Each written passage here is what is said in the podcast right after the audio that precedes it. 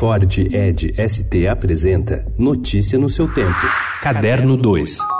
Para festejar seus 90 anos, Fernanda Montenegro lança hoje o livro de memórias Prólogo, Ato, Epílogo, em que a atriz relembra desde a chegada dos avós ao Brasil até seus mais recentes trabalhos, como o filme A Vida Invisível, de Carinha Nus, que só estreia no dia 31 de outubro. Trata-se de um projeto de longa gestação entre julho de 2016 e novembro de 2017. A jornalista Marta Góes realizou 18 entrevistas com a atriz. A partir do material recolhido e transcrito por ela, Fernanda se debruçou sobre a própria história entre novembro de 17 e agosto de 2019 para dar o contorno final.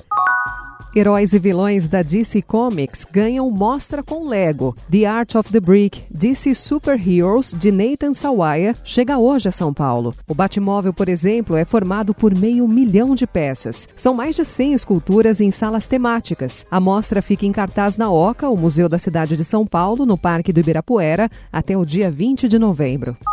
Com o anúncio dos indicados para o Prêmio Emmy Internacional, a atriz Marjorie este ano vai concorrer como melhor atriz pelo trabalho na série Sob Pressão da Globo pela segunda temporada. Na terceira temporada, exibida neste ano, sua interpretação foi bastante elogiada, sobretudo no episódio em que há a troca de tiros entre milicianos e policiais.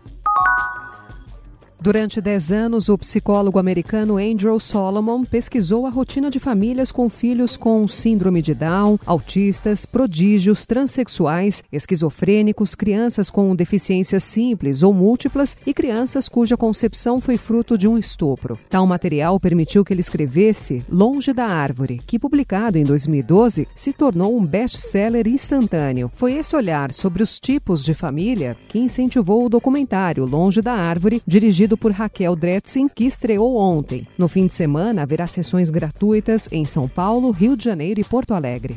Notícia no seu tempo. É um oferecimento de Ford Edge ST, o SUV que coloca performance na sua rotina até na hora de você se informar.